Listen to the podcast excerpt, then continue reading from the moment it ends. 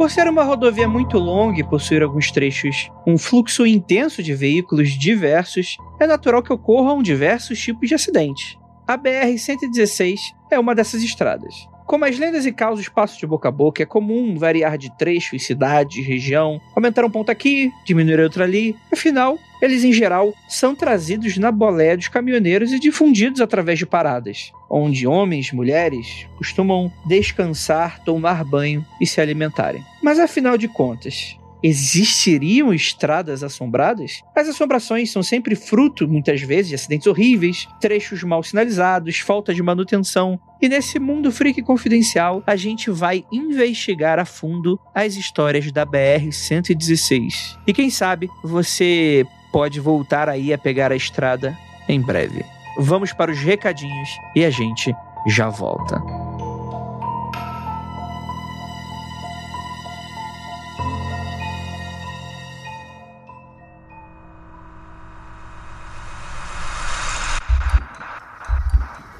Não há nada de errado com seu áudio. Adentramos agora através dos seus sentidos. Estamos preparando você para o que vai acontecer nos próximos minutos. Além do que conhece por tempo e espaço, o contato com algo além. Não conte para ninguém e nunca olhe para trás, pois este é Mundo Freak Confidencial.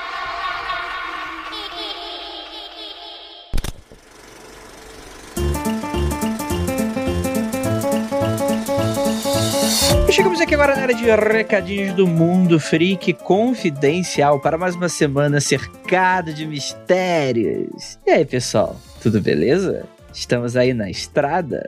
Gostaria de lembrá-los e agradecer, por que não, aos nossos apoiadores que estão com a gente, né? Para quem não sabe, o Mundo Freak Confidencial ele é exclusivo do Spotify, mas temos outros programas que são independentes e por isso temos um financiamento coletivo responsável por financiar esses outros projetos. Além dos programas que a gente já lança naturalmente, como Cadáver Podcast, que eu sei, tá deu uma atrasadinha. Tem o próprio Aconteceu Comigo, que em breve vamos ter. Ai, eu não vou prometer nada. Mas vamos ter surpresas com relação ao que aconteceu comigo. A gente tem o Criptologia e tem um monte de coisa bacana. A gente tem os especiais de outubro que, olha, também não vou falar nada. Não vou, não vou deixar você aí na expectativa. Mas acho que falando isso, eu já devo estar deixando.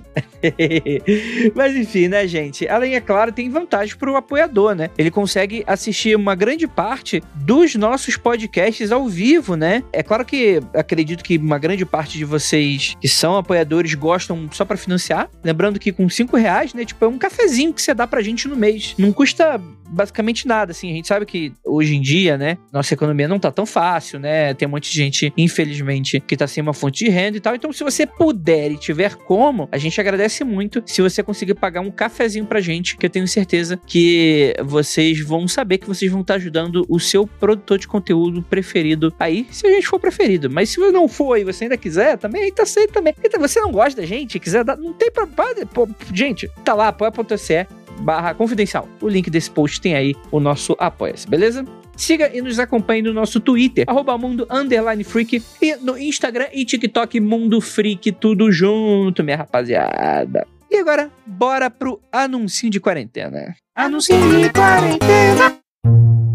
Bem, vou falar aqui do Lucas, ele é de São Paulo, tem 25 anos, apaixonado pela cultura pop, pela insólita, principalmente por videojogos. Há cerca de três anos ele decidiu começar um pequeno negócio para unir o útil agradável, trabalhar com temas que eu mais gosto e ainda poder ganhar dinheiro. Porém, a pandemia deu uma brecada nesse sonho. Eu estava prestes a pedir as contas do meu trabalho atual. Havia passado 2019 todo juntando dinheiro e montando um setup para fazer os meus produtos. E para minha aspas, aspas, aspas, sorte, eu não cheguei a concluir porque, né, aconteceu, né? Enfim, o nosso gigante Geek Store aqui, você tem uma lojinha virtual com vários itens maneiríssimos de, de, de, coisas da cultura pop, né? Tem bastante coisa, né? De jogos, filmes e coisas nesse sentido, né? Até caneca de time. Você dá uma olhada, tanto no Instagram quanto no Elo 7, você vai ver a Geek Store aí. Você vai ter desde caneca, né? Você vai ter quadros decorativos. Você vai ter um monte de coisa legal E é isso. Dê uma olhada lá, vou deixar o link no post aí para vocês conhecerem o trabalho do nosso queridíssimo ouvinte Lucas aqui. E é isso, galera.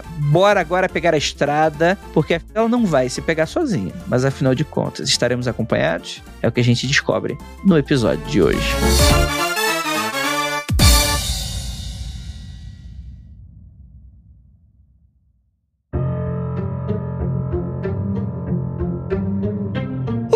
belas noites, queridos ouvintes. Aqui é o Andrei da Boleia e hoje eu vou te contar causos sinistros para você.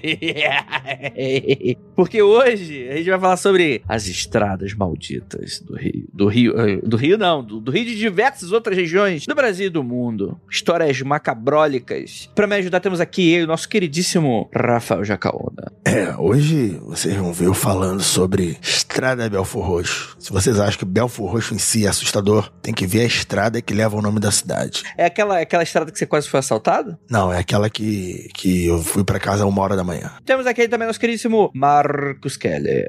Bem-vindo, irmão da estrada. Saudades você está sentindo. Andando pelo mundo afora. Mal chega, já está partindo. Quem não detestava essa música? É domingo de manhã que tocava, né? Siga bem, caminhoneiro. Acho que é domingo de manhã. Covarde, Marcos Kelly, covarde. Chega cantando porque sabe que, que a galera se derrete.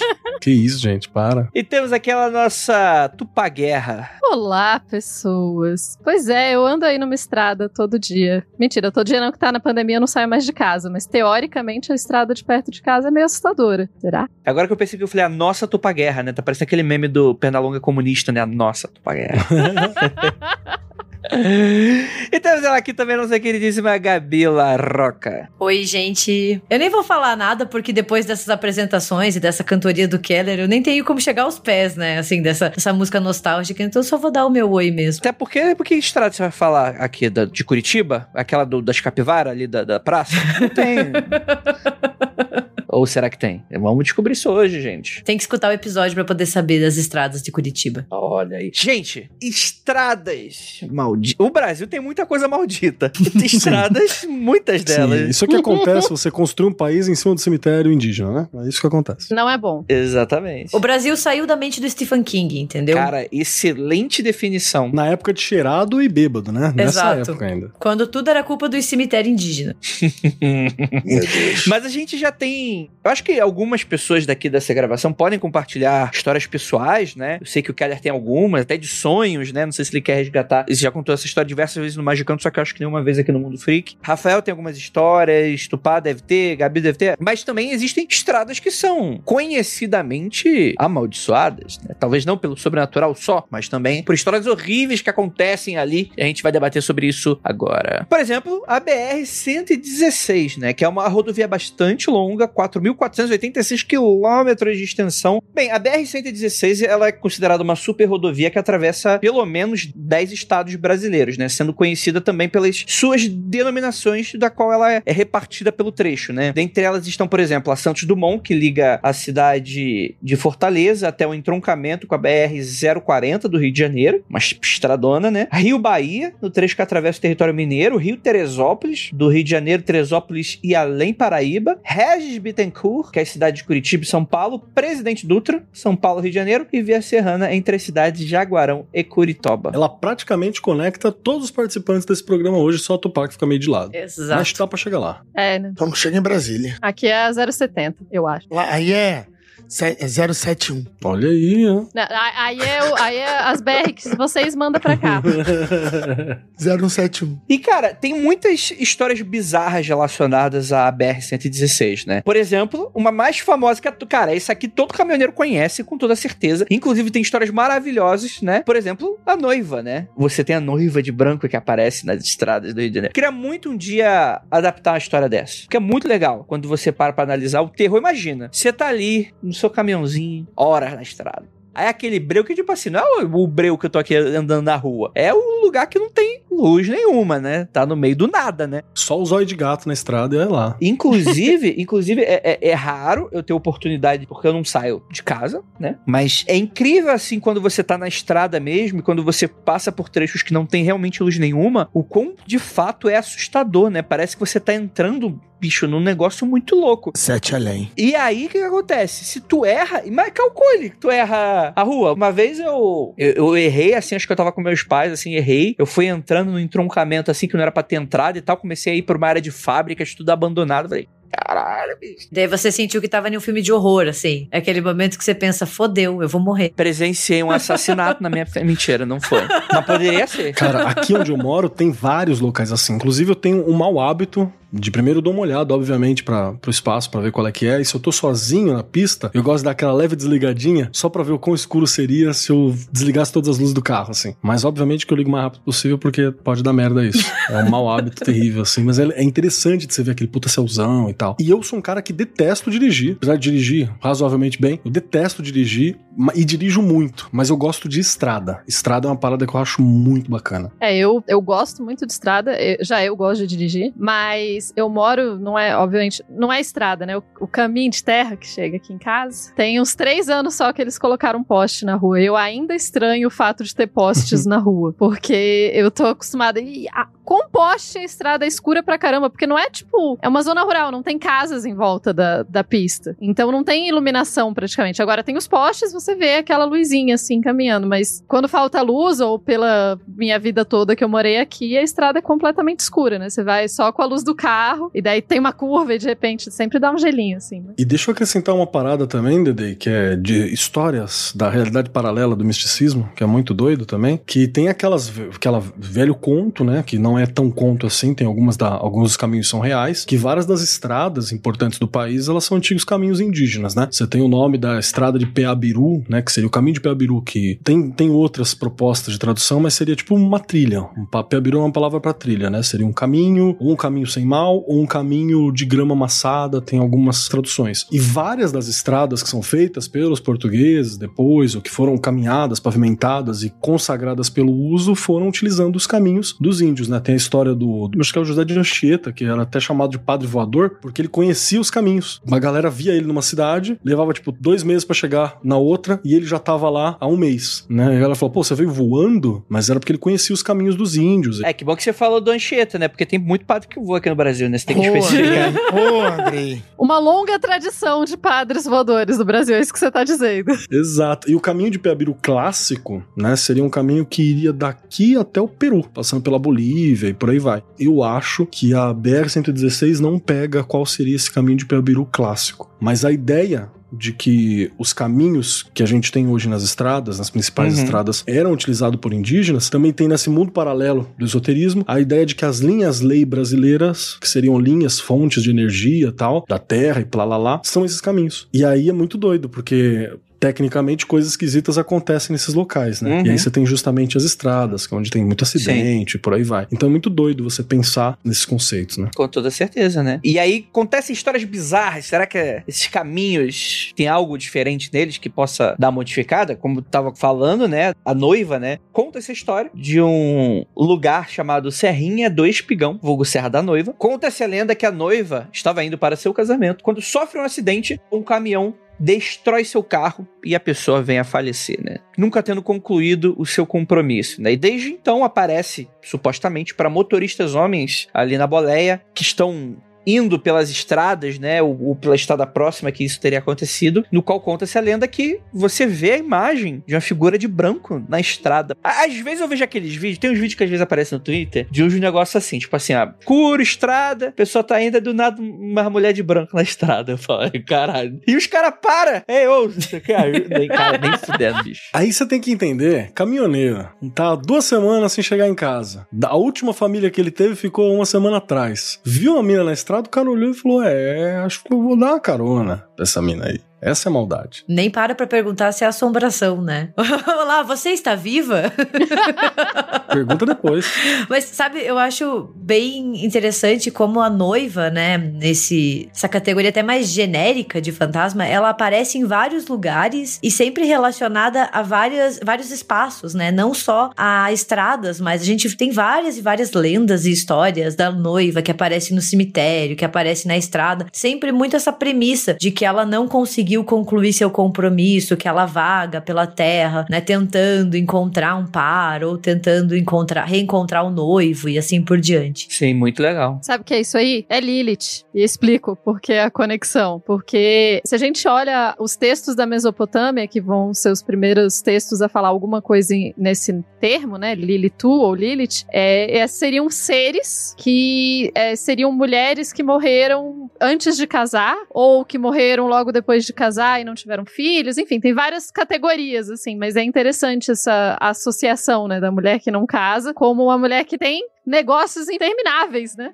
Se eu não me engano, eu perguntei, foi pra. Acho que foi pra Ponzuzu, no último programa que a gente gravou, porque é, sempre são noivas. Aí ela levantou uma hipótese que eu achei bem interessante, que é o seguinte: se você vê um homem de terno ou algo aparentado com terno, pode ser uma imensa variedade de coisas. Você não precisa associar somente ao, no, ao noivo, pode ser qualquer coisa. Enquanto uma mulher vestida de branco com um vestido longo, geralmente lembra diretamente noivas, né? Então isso também pode criar uma tendência. Claro que a tendência também é que mulheres sejam abandonadas no altar com muito mais frequência do que homens são abandonados no altar e gerem esse, esse espírito é, chateado, vamos dizer assim. Eu tô com a Tupá no rolê de que eu já acho bizarraço. A ideia é tipo assim: você, mulher que não casou nem comprou filho, você está atormentada, né? Porque a tua função na Terra não foi cumprida. É, e tem um recorte de gênero, né? Que nem a Tupá falou, porque tem essa questão delas serem sempre noivas, mulheres com assuntos inacabados, né? E daí, nos relatos, elas sempre tentam, né? Ou elas sempre procuram os motoristas homens, né? Elas deixam de lado as mulheres caminhoneiras. Então tem muito essa questão, assim, do, da mulher incompleta, né? Que só vai conseguir atingir o seu potencial quando ela casa. E como isso foi tirado dela na vida terrena, ela tem que atingir isso no plano espiritual. É, é uma, uma questão de, de cultura que é levada pro além. A sociedade machista vai colocar isso na cabeça dela, então, eventualmente, o seu fantasma vai se sentir incompleto, independente se é ou não verdade, se é ou não real, mas o fato é que se ela vai assim à morte, assim ela vai se sentir do outro lado, provavelmente. Mas uma coisa interessante que o Jacaúna mencionou, essa coisa da mulher de branco ser uma noiva, né? É, eu achei engraçado porque quando eu aprendi sobre mulheres de branco, como uma boa criança, né, no Brasil, você vai aprender essa história em algum momento. E pra mim era uma mulher de camisola sempre. Na minha cabeça sempre foi uma mulher de camisola. Acho que muito especialmente porque quando eu era criança eu tinha uma camisola branca, dessas tipo parecendo uma camisola antiga, de manga comprida e era um vestidão comprido até o pé branco. E meu pai costumava me dizer que, eu falava, ó, mulher de branco aí, você não sai na rua com essa roupa aí que vão achar que você é mulher de branco, você tá querendo assombrar os outros. Aí, enfim, pra mim, eu só fui pensar na noiva muito depois. Pra mim, mulher de branco é uma categoria de mulheres de camisola específica. A mulher de branco, eu entendia que era uma jovem, uma jovem, provavelmente adolescente ou criança, que seria essa, tipo, a Samara do chamado, sabe qual é? É uma camisola mesmo, algo do tipo. Aí quando fala noiva, eu já entendo que é uma adulta. Mas dependendo do momento da história que a gente vai falando, é a mesma coisa. É, e dependendo do período e do lugar da estrada, talvez não seja uma mulher adulta, né? Também tem essa ainda, porque a galera é meio forçada a casar em várias Exato, exatamente. Dependendo do período da história que tá falando, é a mesma coisa. Ela pode estar de branco, de camisola, e estar de branco de noiva, e as- ambas serem adolescentes. Exato. Ela era inclusive esse período da história que meninas são obrigadas a casar no Brasil, é tipo a hoje, né? Chama todo o período da história, né? Chama hoje em dia, Chama inclusive. história. Esse é o período. Longa duração. Abraço pra galera dos anais. Mas o que também é interessante, assim, só um, complemento, é que a gente associa bastante o branco, a noiva, mas o casar de branco, ele só foi inserido muito tardiamente, né? Então, a gente meio que correlaciona as coisas, achando que as mulheres e as pessoas sempre casaram de branco, mas é um costume que foi bem datado e bem posterior também. É que, Gabi, tem um documentário que o André escreveu, chamado Calcifero, que, que os fantasmas, depois de um certo tempo, eles já são carregados. É por isso que a gente não vê fantasma de gente medieval, entendeu? Porque eles, eles têm uma validade. Então, é, os fantasmas que a gente vê têm algumas décadas de idade, não são muito Ah. velhos, não, entendeu? É, né, Andrei? Tá explicado. É isso aí. É, nesse sentido, eu queria dizer, tem uma série da, acho que é da BBC, chamada Fantasmas, que é genial, porque lá não tem uma explicação exata de por que, que os fantasmas ficam ou por que, que eles vão embora. E eles moram todos numa casa, uma casa com vários fantasmas. E tem um fantasma que ele é tipo do Neolítico, assim. E, e Tem vários fantasmas, ele é o mais antigo, né? E, e, daí você tem de várias épocas, inclusive um cara dos anos 90, assim, é muito interessante. Todos eles interagindo entre eles. Adorei, adorei. Uma hora a gente tem que discutir sobre, é, fazer um programa só sobre teorias sobre fantasmas. Que eu tenho várias dessas, dessas ideias também, de coisas que eu li, pesquisei, olhei e achei muito divertido. Mas só para acrescentar também, Dede, e tem variações, né, dessas ideias. Existe a noiva, existe a mulher de branco na estrada, existe a mulher que pede carona, e se você negar, né, se você negar a carona, ela aparece dentro do carro e faz ter um acidente, já ouvi essa também de caminhoneiro. Tem aquela que aquele cara vira pro lado e ela tá na boleia na parte de trás ou tá, ou tá no passageiro, né? E uhum. tem aquela que se você perceber que tá atrás, você não pode olhar, você tem que continuar reto, que chega no ponto dela, ela desce. Muito então bom. tem várias dessas bizarrices assim que são né, variações. E não paga, né? O que é o mais absurdo. É melhor não pagar. É melhor não pagar. Vai pagar o quê? Com, com que é? Bônus hora? Como é que era aquele dinheiro do, do nosso lar, pô? Não é, lembro. É, é, é, tipo um bônus hora, é uma valia ali do, da eternidade. Uma parada dessa, vai pagar com isso Uber. Essas histórias, assim, cara, é, é, elas são genéricas, né? Porque tem no mundo todo, né? Qualquer imagem, mulher de branco, né? mulher de vermelho, coisa nesse sentido, né? Tem uma história muito legal que é a história do sussurro, que fala o seguinte: o motorista contou que na década de 60, quando passava a noite pela BR-116, ouviu mais de três vezes um sussurro feminino que pedia para que estacionasse o veículo e pernoitasse. Depois de ouvir esse sussurro, o homem, como muito idiota era, parou porque só pode ser um idiota.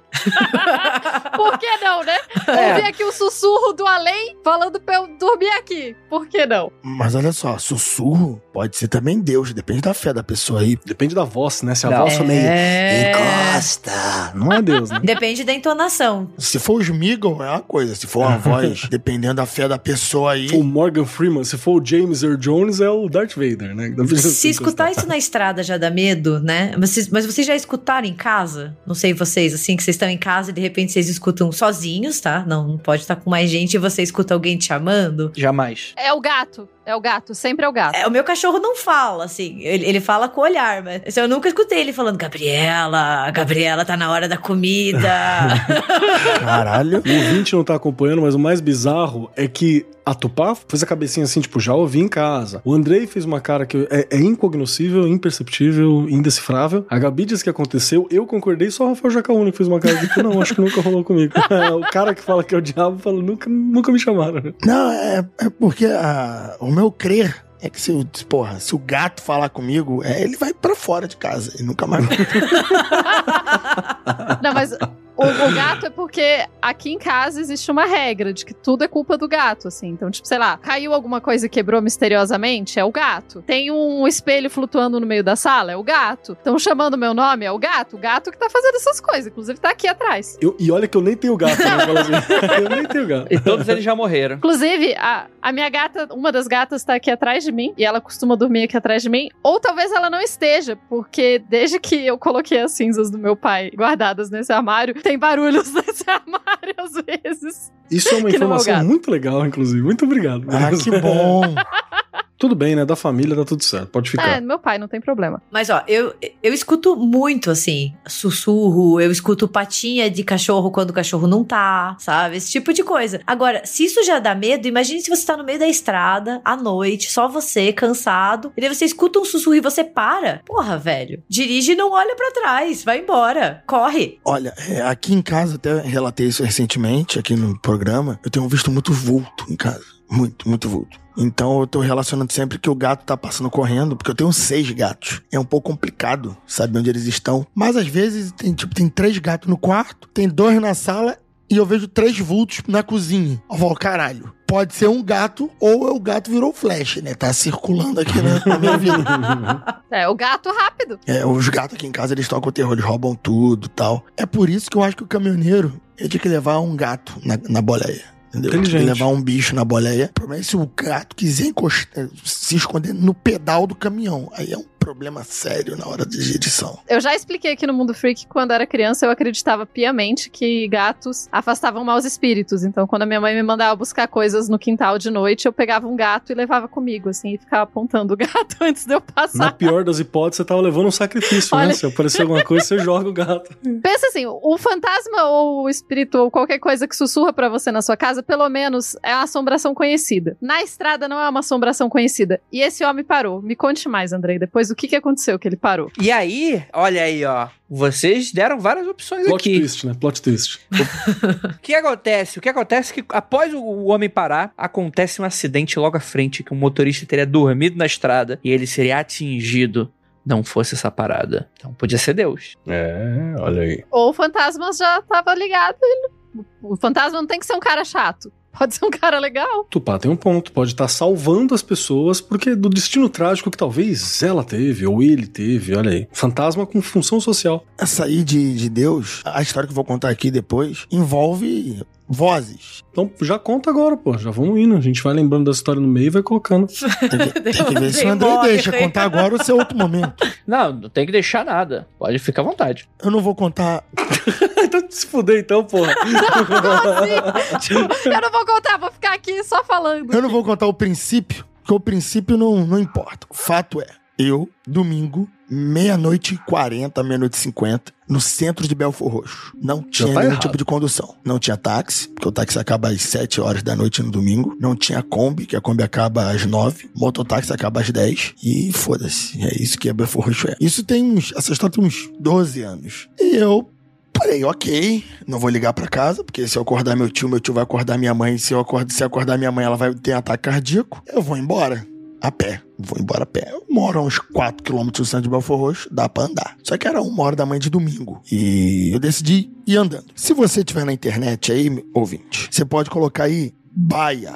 Bayer. Bayer, não é o time de futebol não, mas era um complexo de indústria da Bayer que tem aqui em Belfor Roxo, que hoje em dia foi vendido, então é, são várias petroquímicas diferentes, mas até então era só da Bayer. Enfim, é conhecido como Bayer esse local. E é o seguinte, só existe luz na fábrica. A luz mais próxima da estrada fica a uns 300 metros da estrada. E a estrada é aquilo que o Kelly falou, só dá pra ver os olhinhos de gato e muito pouco. E os dois lados é mato. Mato de dois metros de altura. O maior mato que eu já vi na minha vida. E aqui é Belfor Roxo. Tu tem que prezar para que só o fantasma te veja. Porque se uma pessoa te ver, provavelmente vai ser um mau elemento. Então eu fui andando, fui caminhando, e foi uma das noites mais assustadoras que eu tive, porque eu tava com medo de ser assaltado, molestado, e seja lá mais o que for que aconteça, né? Porque é Belfor Roxo. Você tá falando com essa voz rouca, parece que você tá chorando. Pô, que tava maravilhoso. Continue. Mas a minha voz tá rouca porque hoje foi encerramento da- das aulas e foi brabo. Então, então, desculpa aí, ouvinte. Então eu tava caminhando e caminhando, eu tava voltando da festa, então tava relativamente arrumado. E aquele matagal gigante, e era uma noite de lua cheia, mas tava nublado. É, e eu- a mente começou a vagar, viajar. Eu tava do lado da cerca da baia, que era toda escura, mas era o lado mais iluminado. Dá pra ver pelo menos a 300, 200, 300 metros a luz da, da fábrica. E eu caminhava e olhava pro outro lado da pista e eu jurava que tinha coisa se mexendo ali dentro. E eu eu vou morrer. E a- é um espaço muito grande, é uma caminhada tipo de um quilômetro e meio. E todo carro que passava, eu tinha que entrar no mato pra me esconder pra justamente quem tava dentro do carro não me ver. E toda vez que eu entrava no carro, a o, o farol passava do carro, eu olhava pro outro lado e eu tinha certeza que tinha alguma coisa me olhando do outro lado da pista. Eu ficava, puta que pariu, Deus. Senhor Jesus, salva teu filho, Deus. Nessa hora vira até filho, né? Batizado. Pai, ô pai, Crisma. não me, me abandona, eu saí do crisma, mas foi porque a igreja me enganou, Senhor. Não faz isso comigo, não. E eu caminhava e a todo momento pedindo a Deus. E eu tinha, no meu bolso, eu tinha uma balinha, uma caixa de balinha tic-tac. Cada passo que dava fazia aquele barulho. Tic, tic. Aí eu, caralho, eu tirei todas as balas, joguei na boca metade, guardei outra metade na mão, joguei a caixinha fora pra não fazer barulho nenhum. E o mato começou a fazer barulho. E só ventava no mato.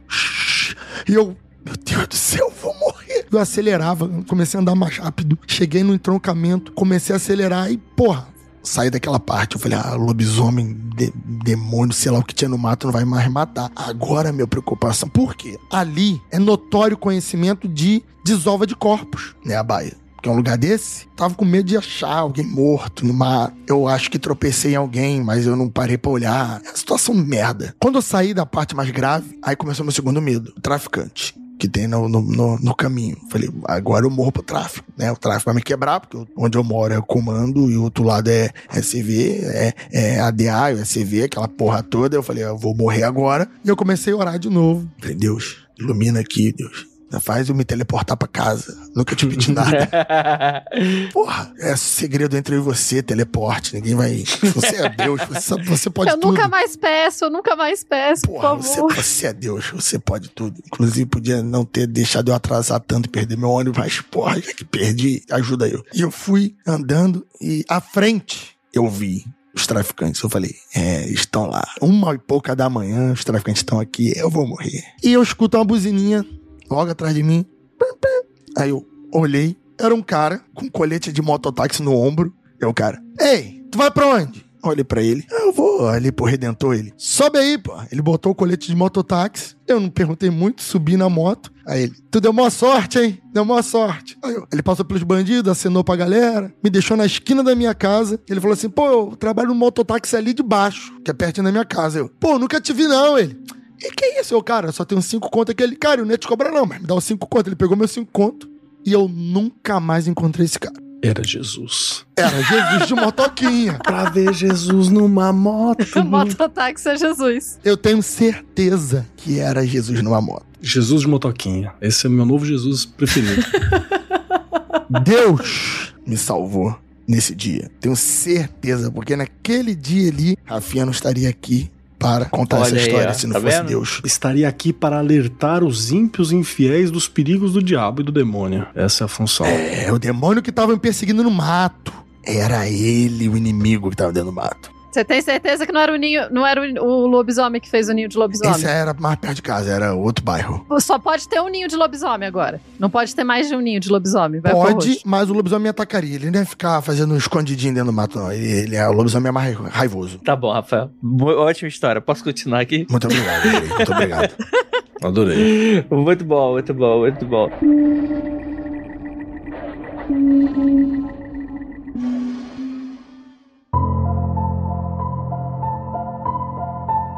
Mas, cara, a BR-116 ela tem um trecho muito interessante que é o seguinte. Que, assim, é muito interessante pra mim que eu tô muito longe dali da- do trecho, né? Que é o seguinte, né? Foi um trecho que chegou a ser fechado a Bahia, porque motoristas cruzavam com um- um- animais. Cruzavam de se encontrar, né? Deixa É, bem claro, por, favor, né? Vamos, vamos melhorar aí a parada. Calma aí, calma aí.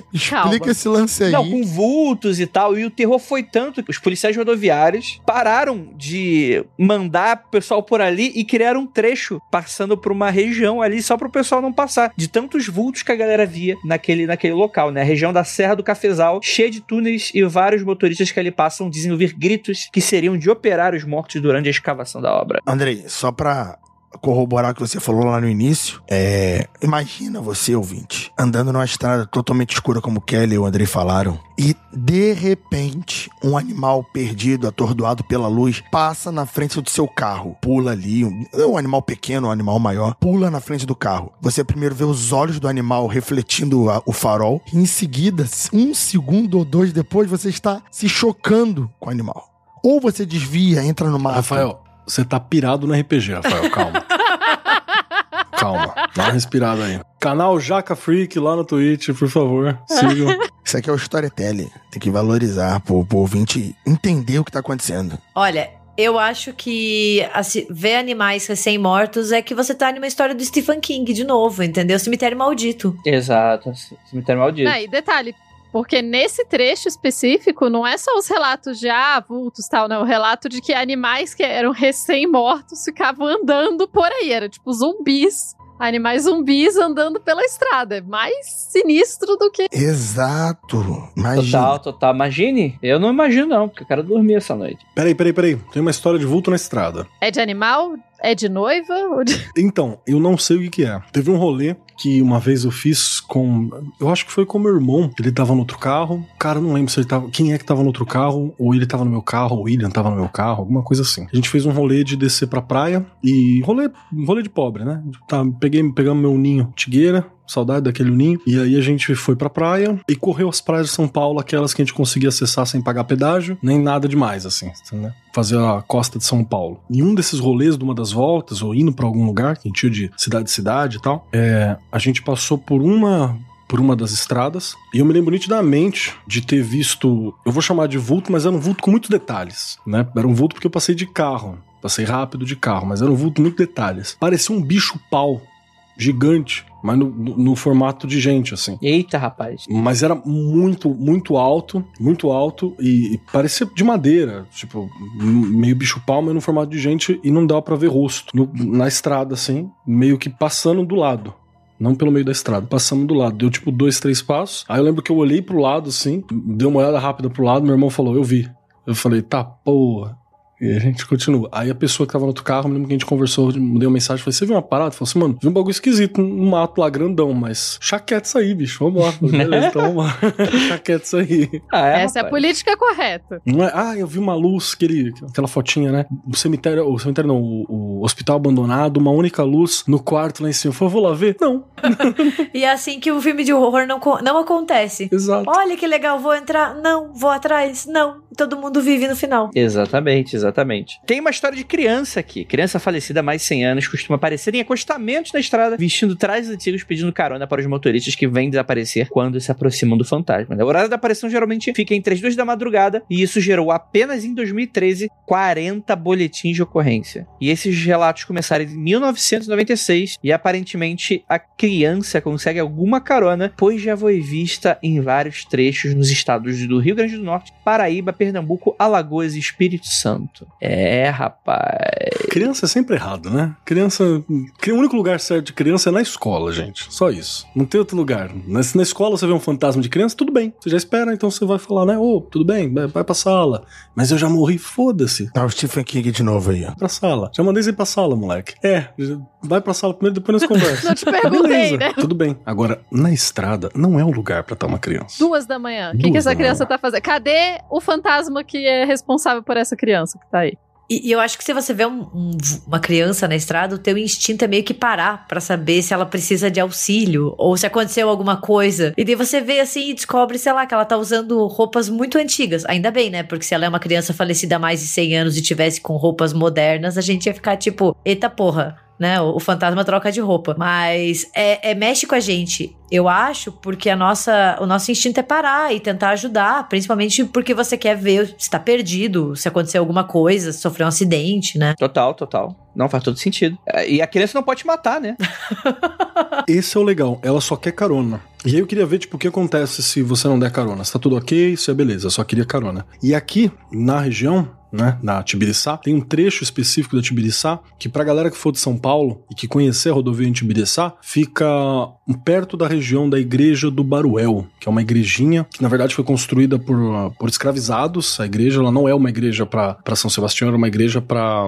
Tinha uma igreja pra Oxóssi, não, pra Oxalá. Era uma igreja pra Oxalá, na verdade, depois a galera descobriu. E ela foi construída há muito tempo, o que tem lá agora é uma reconstrução, porque o original pegou fogo. Mas tem naquele, naquela região ali, você tem alguns relatos de gente que viu criança também. Algumas vezes tá só parado na lateral, algumas vezes é, corre pra atravessar. E aí que rola acidente. Aí é a criança espírito de porco, né? Né? Que ela, tipo, correu pra atravessar a, a pista. Não, tá de zoeira. E tem gente que fala que essa criança normalmente ela tá ou peladinha ou pintada com, com né, com estilo, estilo indígena, pra falar que é indígena que tá no lugar. Tem umas paradas assim também. Então é muito doido. Então aí, se você tá no Rio Grande do Norte, Paraíba, Pernambuco, Alagoas e o Espírito Santo e tá andando na 116 às duas da manhã, fica ligado aí pra criança que quer carona em roupas antigas. Não, se- não sabemos se ela tem um objetivo final, não sabemos se você deve ou não dar carona, mas fica aí a informação de que ela tá por aí. E se oferecer e sobreviver, grava e conta pra gente. Isso. Se você morrer, não precisa contar, não. Tá tudo certo. Não precisa voltar pra contar, pra... tá tranquilo.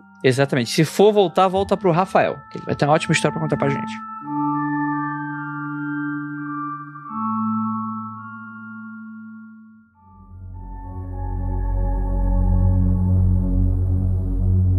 Temos relatos de discos voadeiros. Na década de 90, o jornal Notícias Populares, que é um jornal super isento e sério, tipo The Sun, né? Excelente, excelente jornal. Meu Deus do céu. é publicado em São Paulo, famoso por inventar notícias, o que tá dizendo na pauta, mas eu acho essa afirmação muito. Durante o percurso da estrada escura apareceu um pequeno lago. Eu olho, eu olhando pro céu, me acostumei que vi flutuando em cima desse lago. Eu não vi um OVNI, uma luz, uma esfera, algo do tipo, eu vi uma nave Um disco, um imenso disco. Muito perto da estrada, muito perto de todos nós dentro daquele ônibus. Era como se fosse um prato virado para baixo, na cor do gelo, sem brilho, mas parecia metálico. Em toda a borda desse disco, várias luzes ovaladas, uma ao lado da outra na cor verde fluorescente. Eu vi reflexos dessa luz na água, então eu percebi que aquilo flutuava no lago e o mar magnífico girando sobre seu próprio eixo, assim como um movimento de rotação, um disco girando em cima da água. É, rapaz. Discos voadeiros. Aí na BR-116. Vocês já viram algum disco voador na estrada? Ou só homem-pau? Cara, a única vez que eu achei que eu vi um disco voador foi quando eu era pequena. Eu tava dormindo e eu vi uma luz sabe? Mas eu não sei se eu tava dormindo ou não, porque eu achei também que eu fui visitada pelo Coelhinho da Páscoa no mesmo dia, entendeu? Então. eu tenho certeza que deve ter alguém que vai falar: não, essa foi a raça dos coelhos, coelhos furries, tá ligado? Amiga dos aviários e parente dos astacheranos. Não sou a narradora mais confiável, sabe? Exato, agora você quebrou sua narração. Você,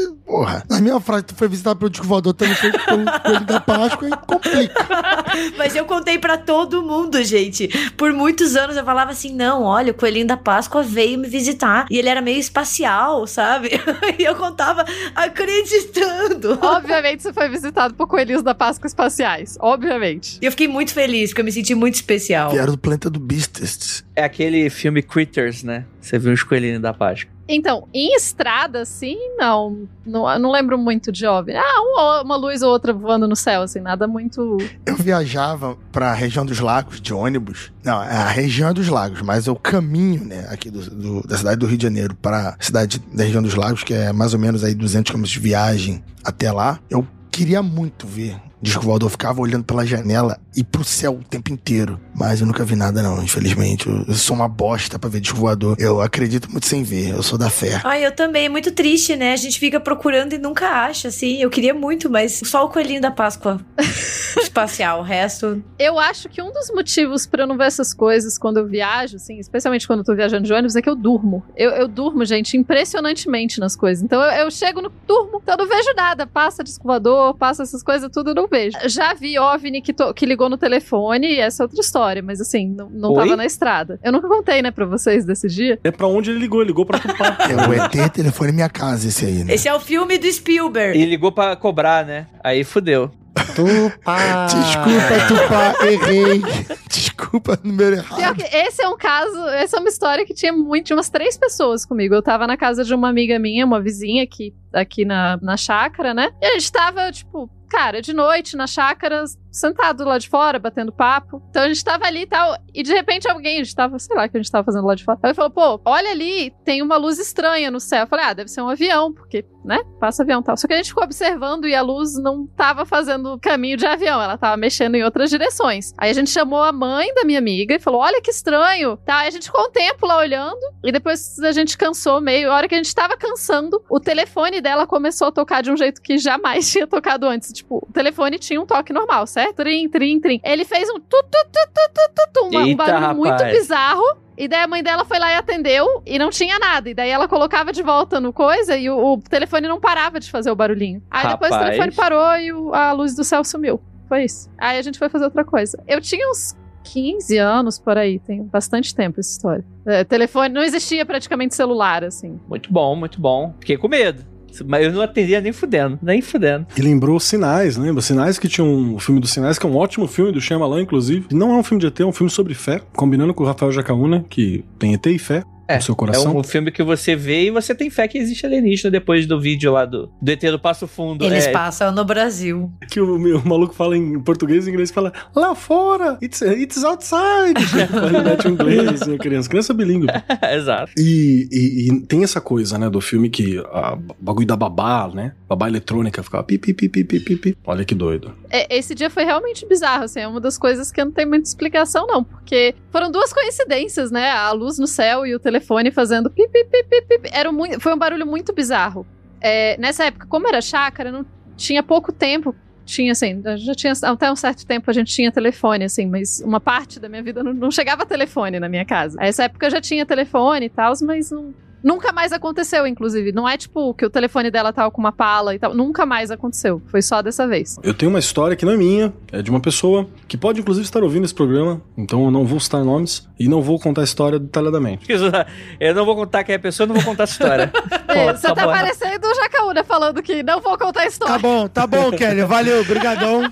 Ótima história, obrigada por compartilhar com a gente. Muito obrigada pela É, história. não, tá bom, então eu vou contar só um pedaço, só uma parte. Vou contar ela por cima. Que é tipo assim, cara, que disse que ela tava dirigindo numa, na estrada, né? E aí ela viu. Sabe quando você vê a, a- uma nuvem em cima fazendo sombra no chão, né? Que você vê lá na frente ó, o sol, né? E, a- e quando você tá na estrada é muito perceptível esse rolê de chuva, nuvem de chuva, nuvem que tá fazendo sombra onde o sol começa. Para pessoas que moram em Brasília também é muito perceptível esse rolê, porque a cidade é muito plana, então você corre da chuva com frequência nesse lugar, é impressionante. Essa história, né, da É da- que disse que tava no, no carro e ela viu a sombra e falou: pô, nessa nuvenzona, né, cara? Na sombra queria um pouco do sol. Aí disse que ela olhou pra cima e, tipo, não tinha nuvem, mas tinha sombra no chão, mas não tinha nuvem. É, rapaz. E aí, tipo, o que, que você faz nessa hora? Vida continua. E se eu não me engano, né? Um abraço pra pessoa, é que diz que até que chegou a encostar o carro e tal. E fora isso, eu tenho um, um outro conhecido também que uma vez fez uma viagem longa, né? Mas isso não tem nada de sobrenatural, não. É só pra dizer como estradas são perigosas e o bagulho é louco se não ficar atento. Que ele tava pegando uma estrada específica e teve uma hora que ele achou que ele morreu. Caralho. falou assim: Eu acho que eu morri. Há quanto tempo eu tô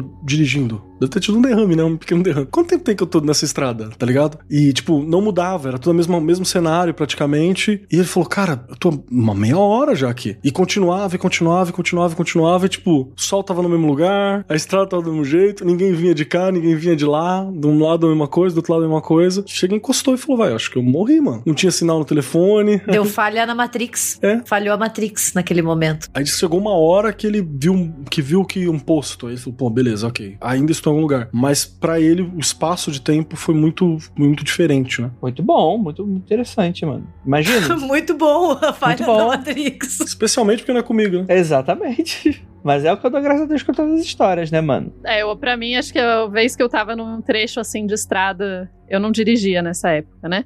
É, que eu tava num trecho assim de estrada longo. Sabe esses, esses retão assim? É muito perigoso. As pessoas acham que reta em estrada, reta sinistra não é perigoso. É muito perigoso, porque justamente é um momento que você apaga, distrai, etc. Que foi basicamente o que aconteceu. A pessoa que tava dirigindo. Então você imagina que eu tô no banco de trás do carro tal, e de repente o carro cruza a estrada inteira e vai pro outro lado, assim. Uhum. Então foi um susto dos infernos. A sorte é que não tinha mais nenhum outro carro na estrada, todo mundo ficou bem, mas basicamente o, o motorista desligou e, e o carro foi para acostamento do outro lado. A gente atravessou a estrada inteira. Por sorte, estamos vivos, tá tudo bem. Eu tenho mais de uma história dessas. Porque retas são perigosas, curvas são perigosas, basicamente a estrada é um lugar perigoso, né? A outra vez que rolou uma parada semelhante foi que eu, eu quase caí de uma curva dessas, assim. Mas nesse caso eu que tava dirigindo, porque era estrada de terra e eu tava dirigindo e, enfim, um caminhão meio que me deu uma fechada. E sabe quando a terra tá com aquele pozinho bem fininho, assim? Eu tava num Jeep, inclusive. E daí o Jeep pegou e eu perdi totalmente o controle, assim, do carro. O Jeep empinou pra, pra parede, a gente quase bateu na parede, eu consegui puxar pro outro lado. Ele foi pro precipício do lado, eu consegui puxar, enfim. Deu tudo certo, todo mundo sobreviveu e tal, mas é muito sinistro, porque é meio segundo você perde completamente o controle do carro e já era, assim. Aí eu queria só acrescentar uma parada assim, que para lembrar, talvez a Gabi lembre, inclusive. É, você falou do, do- dos caminhões doidos, né? Talvez o ouvinte que tá aqui com a gente não, não conheça a estrada. Né? E talvez o ouvinte que tá aqui, inclusive, esteja na estrada ouvindo a gente. Se estiver na estrada ouvindo a gente, vai lá no Twitch e fala: Tava na estrada ouvindo vocês. Pode mandar. Você tá na estrada, presta atenção. Twitta da estrada, inclusive, enquanto tá dirigindo.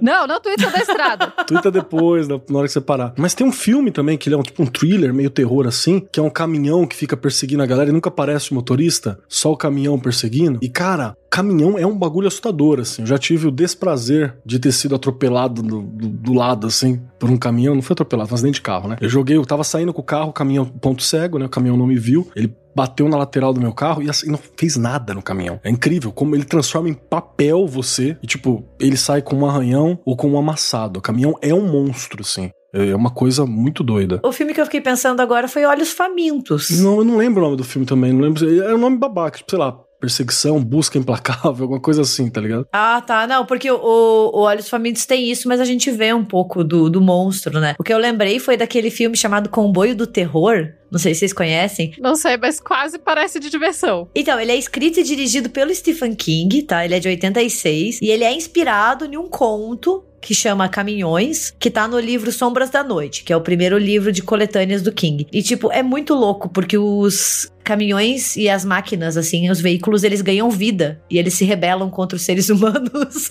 então, se você já tem medo de caminhões, esse, essa história concretiza, né? O que aconteceria se eles resolvessem que eles vão foder com a gente. É, ele, ele, adora transformar objetos inanimados em ameaças, né? Tipo, máquina de passar, carro. Eu acho que é uma puta habilidade, inclusive, porque. Ele consegue, né, inclusive.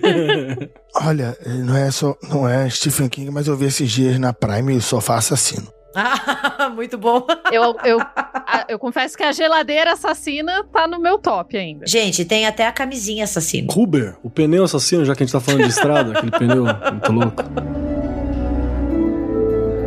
Vocês têm alguma história para compartilhar com a gente? Eu acho que estrada são, são duas coisas, né? Tipo, estrada é um momento que você fica cansado depois de muitas horas dirigindo, ou mesmo que você não tá dirigindo, enfim, a, acaba sendo um pouco cansativo, né, o, o, ambiente. Além disso, de noite, pior, como a gente falou, para quem nunca andou numa estrada escura de noite, você não tem tanta noção, assim, porque o Brasil é um lugar grande, então a gente tem esses, essas regiões que você passa, tipo, muito tempo sem ver nada, você não vê uma luz, você não vê nada em volta, é só o breu, o breu, e você só vê até onde vai a luz do carro ali, não é muito. Outra coisa são estradas com muita neblina, né? Muito cuidado sobre neblina. luz baixa sobre neblina, é importante, porque você joga luz alta, a luz reflete toda, você não enxerga nada. Então tudo isso vai criando esse ambiente meio místico, assim, né? Eu acho que quase todo mundo que já andou em estradas ou que dirigiu em estradas tem história de estradas. É, é difícil você não ter algumas histórias dessas, assim. Eu acho agradável andar e caminhar de noite. E eu não tenho muito, assim, de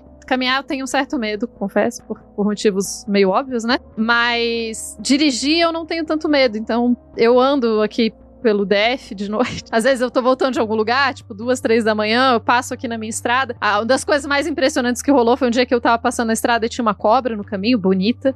Aí eu parei, aí eu fiquei assim, eu olhava pra cobra, a cobra me olhava e falava, e agora? Será que eu tiro ela da estrada? Porque eu fiquei com medo de alguém atropelar a bichinha. Mas ao mesmo tempo é uma cobra gigante, ver como que eu vou tirar o negócio da estrada, enfim. No caso, eu não consegui tirar ela da estrada e no dia seguinte ela tava morta, que me deixou muito triste. Mas eu não sei se ela não tava já morta quando eu passei, porque eu tentei fazer barulho e, e jogar o carro para cima e tal, pra ver se ela se mexia. E já era tipo uma, duas da manhã, eu tava muito cansada pra, coisa. Mas aí, sei lá, outra vez eu tava com a minha mãe, a minha mãe não tem muito. A gente viu uma cobra na estrada, primeiro com minha mãe, para o carro, para o carro. Desceu, foi lá, tirou a cobra da estrada, essas coisas de estrada. Mas é, sempre estrada rural, etc. Você vê muito bicho, muita coisa, e é fácil você pensar no sobrenatural. E eu acho que é desses esses locais muito propícios pra gente sentir. E, e, e, o medo traz muita coisa, né? Qualquer pessoa que já andou no mato sabe que mulher de branco é uma coisa comum no mato. Você vê essas coisas assim. Que mato é que você tá andando aí, pô? Mas, gente, vocês vê, você anda no mato, você vê essas coisas. Tu, pá, eu já vi até nenhum de lobisomem, mas caralho, mulher de branco. Porra, aí tu aí realmente quer me fuder. Eu fazia arte marcial quando era mais nova e a gente ia acampar. Cara, dia seguinte no acampamento, todo mundo tinha visto extraterrestre ou luz luzes, ou mulher de branco, nada. Esse pessoal tá, tá pitando muito. Tá nada, gente, era, era coisa, é todo mundo fitness. Era, era acampamento da Rádio Nova Vida lá, Vida Não. Nova Vida. era, era tipo escoteiro, assim, falar que até homem de terno com uma pasta já foi visto num, num desses momentos, Aí assim. sim. Esse aí quer vender seguro, pô. Exatamente, aí você corre. Muito bom, muito bom. E eu gostaria muito de agradecer muitíssimo a todos vocês que escutaram até aqui essa mesa maravilhosa e gostaria de lembrá-los que não olhem para trás.